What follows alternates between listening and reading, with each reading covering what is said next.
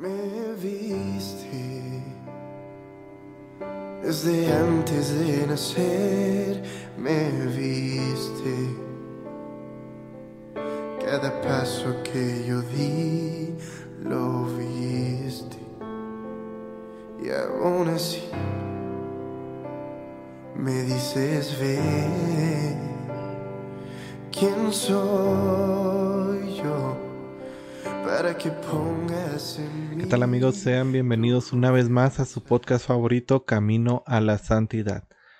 El día de hoy estaremos hablando acerca de una de las primeras herejías que se presentó en la iglesia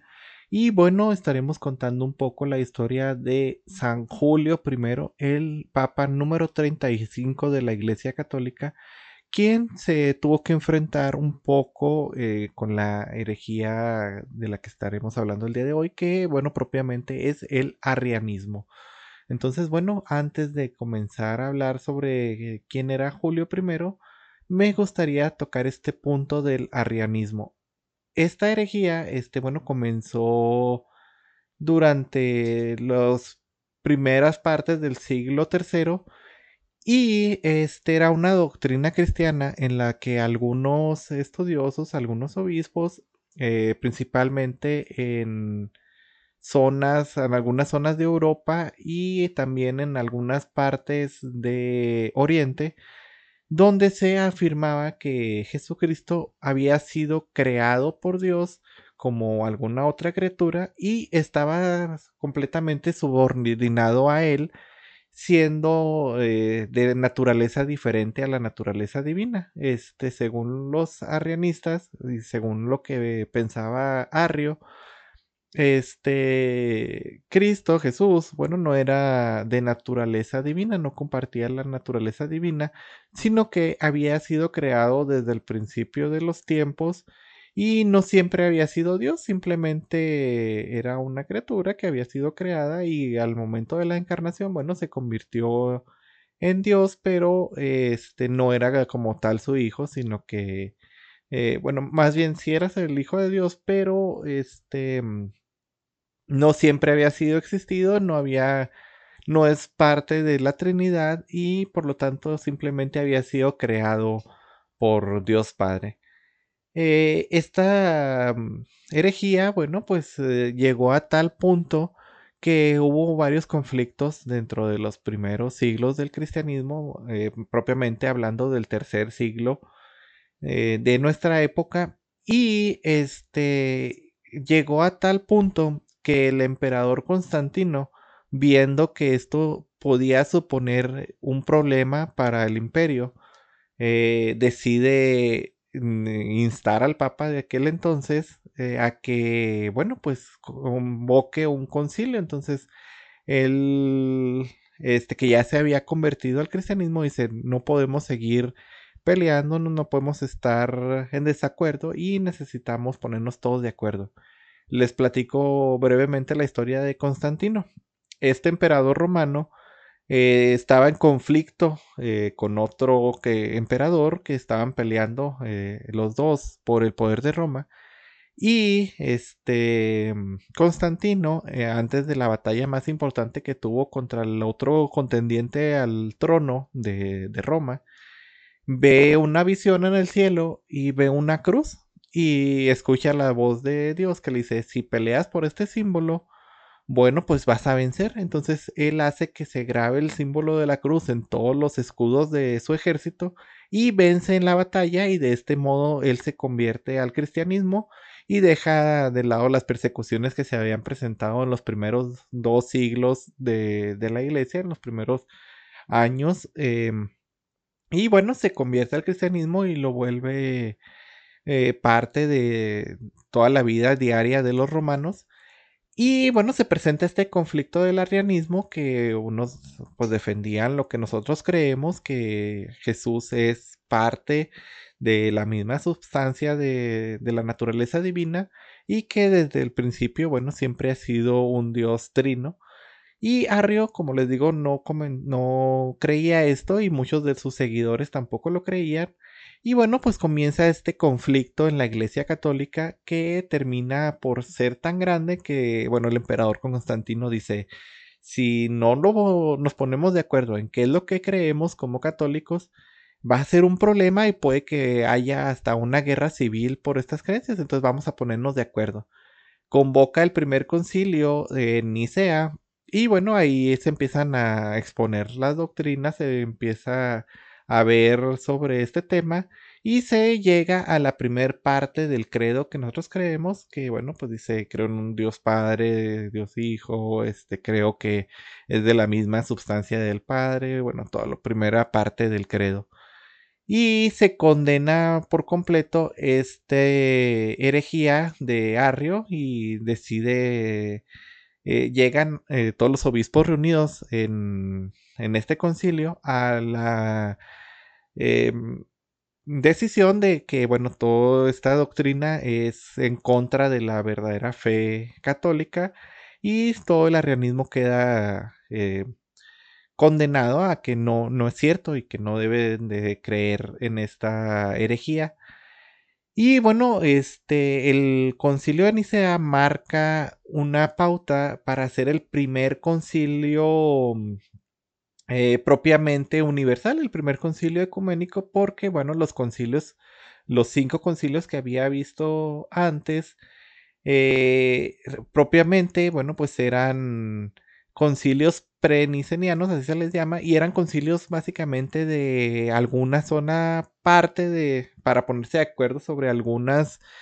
eh, cuestiones, algunas cosas como por ejemplo el primer concilio de Jerusalén, donde se habló un poco acerca de los cristianos que no habían sido judíos, que eran externos al pueblo judío se habían convertido y que bueno pues no necesitaban ser circuncidados según las tradiciones judías. Pero eran estos cinco primeros concilios de la iglesia eh, más sobre algunos temas y no se reunía toda la iglesia en conjunto sino solamente los implicados en algunas cuestiones. Pero el primer concilio es el que marca esta pauta en el que se reúne todos los representantes de la iglesia en ese momento, todos los obispos, y se llega a la primera parte del credo. Eh, después de 12 años, eh, ya muere el papa que convoca el primer concilio. Eh, le sucede el papa Marcos, Marcos I, quien solo dura unos cuantos meses en el papado, del 18 de enero del 336 al 7 de octubre de ese mismo año, cuando fallece. Y le sucede el Papa Julio I, de quien, bueno, estaremos, eh, ahora sigue hablando de él. Y este, bueno, él se convierte en el Papa número 35 de la Iglesia y se enfrenta a este cambio del concilio de Nicea, en el que si bien ya habían pasado 12 años desde que los obispos se habían puesto, pues los cambios no llegan tan rápido y no son tan fácilmente aceptados. Lo podemos ver todavía en la actualidad, tras el Concilio Vaticano II, que alguna parte de, la iglesia, bueno, todavía no logra este, asimilar por completo el concilio y todavía ha habido muchos problemas con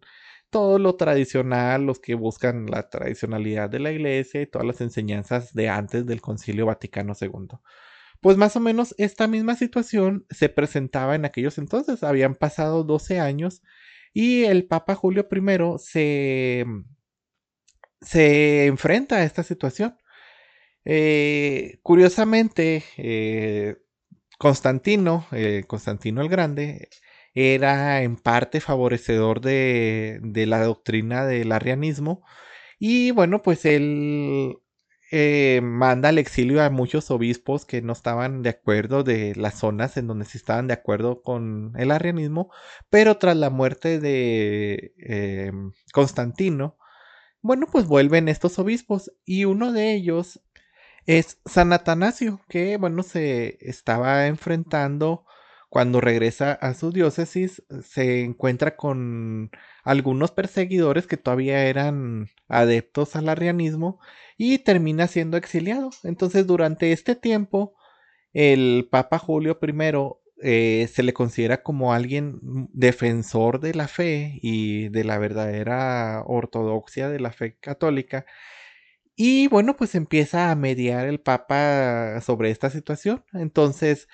envía a una embajada para que hable con estas personas que habían expulsado a Atanasio y bueno, convoca a un sínodo a los, al cual se pueda llegar a un acuerdo. Pero a este sínodo no llegan los arrianistas, no deciden no asistir y se empieza ahí una pelea de poder, este, expulsan de nuevo a Atanasio, este, el obispo que estaba puesto por los arrianos em, vuelve a deponerlo, muere y luego vuelven a poner a otro y siempre hay ahí un pequeño roce.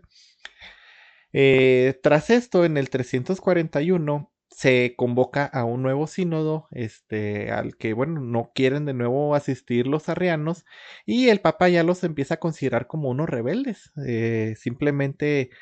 declara que es un completos rebeldes estos que no quieren hacer caso y envía a una encíclica a los obispos de Oriente comunicando esto, esta situación y les pide de manera muy particular y paternalmente que, bueno, pues se pongan de acuerdo y que sigan la autoridad de la sede de Roma. Eh, los arrianos se muestran más rebeldes y siguen este, en contra del Papa y ellos reúnen en un solo, en un concilio como tal eh, de, de arrianos, de los seguidores de esta doctrina, y condenan a San Atanasio, al que lo consideran eh, como alguien seguidor del concilio de Nicea y lo consideran como que hereje en este sentido. Y bueno, pues después de peleas y todo esto, el Papa decide seguir constante con esta doctrina que ya se había seguido de, y lo que se había llegado al acuerdo en el concilio de Nicea y este sigue defendiendo la fe, sigue defendiendo las creencias y bueno, pues sigue peleando en contra de, de los arrianos. Eh, después, este, se reitera la inocencia de Atanasio de que él, bueno, pues realmente está siguiendo y haciendo profesión de su verdadera fe. Se excomulga a los rebeldes arrianos y este de esta manera gana eh, la firmeza la fe y bueno se, se sigue realmente la tradición del concilio de Nicea reforzándose de esta manera las tradiciones católicas y nuestras creencias. Entonces, bueno, eh, Julio I es recordado como un campeón de la fe, es como alguien que se aferró realmente a defender la fe como es y a pelear en contra de las herejías que no consideraban a nuestro Señor, bueno, como verdadero Dios, sino como una criatura creada por Dios. Entonces el Papa defiende y dice, no, Jesús es realmente verdadero Dios. Y bueno, pues aquí nos da la primera parte del credo por eso nuestro credo se llama credo niceno-constantinopolitano, que bueno, a lo largo de los años se va estructurando sobre todo lo que realmente creemos. Y finalmente, este, durante los 15 años de papado, bueno, pues sobresale en el gobierno de, de Julio I esta defensa por la verdad católica su lealtad sobre todo sobre la fe y una búsqueda en la justicia de, de los hechos, de dejar de lado esta controversia y de realmente pues dejar en claro el, las creencias de nuestra fe. Dentro de las cosas que a San Julio I se le atribuyen es el dejar sobre todo la autoridad de la sede romana. Por eso nosotros le vemos autoridad al Papa. Eh, y esto era precisamente para evitar este tipo de situaciones en las que obispos de algunas otras diócesis diferentes eh, se sobreponían a la autoridad del Papa y de esta manera renegaban de la primacía que Jesús había entregado a Pedro. Eh, entonces ya desde este entonces el Papa se impone sobre la primacía y bueno, las decisiones finalmente que se tomen en los sínodos y las cosas, eh, las diferentes diócesis, bueno, tienen que ser aprobadas por el Papa primero para de esta manera que sean válidas. Eh, por último, como un dato curioso, San Julio I, eh, Papa, él es el que pone la fecha del 25 de diciembre como la natividad de nuestro Señor eh, y eh, también él establece el 6 de enero como la fiesta de la Epifanía. toma estas fechas porque dentro del calendario juliano se celebraba el solsticio de invierno y bueno pues muchos de los pueblos del norte de, de Europa y todavía muchas de las costumbres de los romanos seguían la fiesta del sol naciente. Entonces, como una manera de evangelizar, decide ponerlo dentro de esta fecha para este también conciliar un poco entre paganos y católicos que ya habían sido convertidos al cristianismo y para que las personas paganas eh, no vieran como disputas sociales en en celebrar ellos al sol y de esta manera pudieran convertirse también al cristianismo y eh, cristianizar de esta manera las fiestas para que, bueno, coincidieran y los que todavía seguían las fiestas paganas, bueno, pues quisieran adorar realmente al Hijo de Dios, a Cristo y, bueno, se convirtieran al catolicismo. Eh, bueno, esta es básicamente la historia de los primeros siglos de Julio I, de su vida y del ejemplo que nos da como verdadero defensor de la fe y el ejemplo que nos da a seguir para que nosotros también defendamos nuestras creencias, defendamos nuestra fe y este sobre todo a nuestro Señor, porque bueno, todavía hoy en día eh, hay algunas sectas cristianas que, bueno, están a cierto grado a favor del arrianismo y no consideran a Jesús como el verdadero Hijo de Dios. No me meteré en detalles, pero bueno, todavía hasta nuestros días hay algunas pequeñas sectas cristianas que este, consideran esta herejía como verdadera. Y entonces, eh, bueno, le vemos a Julio primero la defensa verdadera de nuestra fe y este es el ejemplo que nosotros debemos de seguir de defender realmente nuestra fe. Esto es todo por el episodio de hoy. Espero que les haya gustado un poco la historia, eh, conocer un poco sobre de dónde surge el principio de nuestro credo y bueno, pues nos seguimos viendo. Que Dios los bendiga. Hasta luego.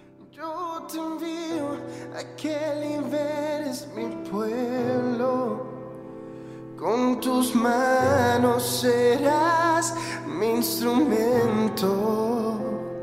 lo harás, lo sé.